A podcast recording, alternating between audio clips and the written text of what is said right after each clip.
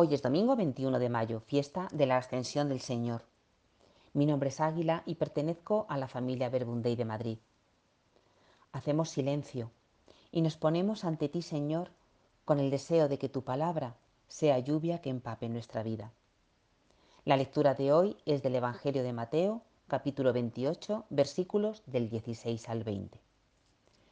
En aquel tiempo, los once discípulos se fueron a Galilea al monte que Jesús les había indicado. Al verlo, ellos se postraron, pero algunos dudaron.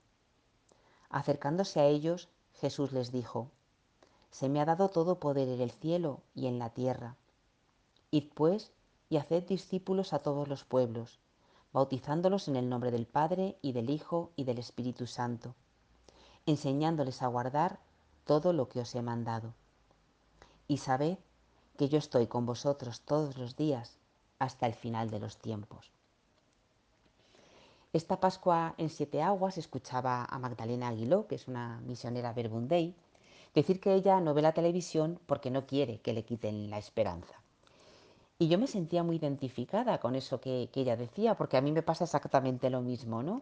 Y no solo por todas las noticias acerca de, de tanto sufrimiento que hay en el mundo, que también, sino porque incluso si vemos los programas de entretenimiento, también nos pueden quitar la esperanza, ¿no? Porque estamos tan necesitados de afecto que es increíble lo que somos capaces de hacer para ser vistos, para ser alabados, para ser admirados. En definitiva, lo que somos capaces de hacer para, para ascender, para ser más. Aspirar a más, aspirar a la plenitud es totalmente lícito, pero los caminos que elegimos para ese ascender pues puede que no sean los más acertados, ¿no? Y es que nuestros ascensos distan mucho de los ascensos de Dios. Mirad, hoy celebramos la ascensión del Señor, ¿no? Un ascenso que comenzó en un pesebre. Al despojarse de su condición divina, al vaciarse de sí y tomar la condición de esclavo.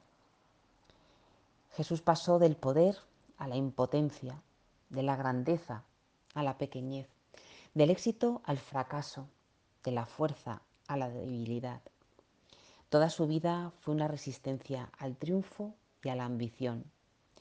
Y con su modo de ascender, Jesús nos ha abierto el cielo para que también nosotros entremos en él. Y nos ha enseñado que Él es el camino para alcanzarlo.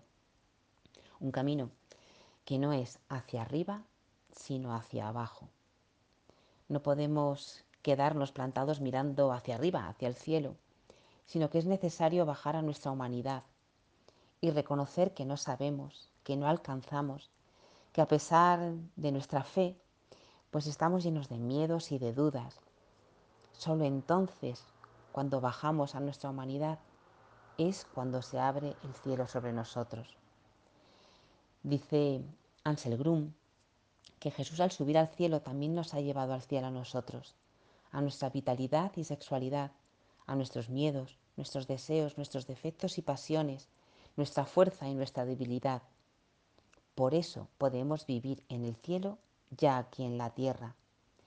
Y para eso no se nos pide que seamos intachables, sino que seamos discípulos, personas que sigamos a Jesús por ese camino descendente y que así podamos entrar con Él en esa nueva vida ya aquí en la tierra. Jesús se va y al irse no nos deja todo resuelto, pero sí nos deja cargados de esperanza y nos deja un deseo que se convierte en imperativo, que también nosotros hagamos discípulos, que seamos luz para otros, que les enseñemos ese camino que desciende hacia el cielo. Ojalá que cumplamos el deseo de Jesús. Que tengáis todos muy buena semana.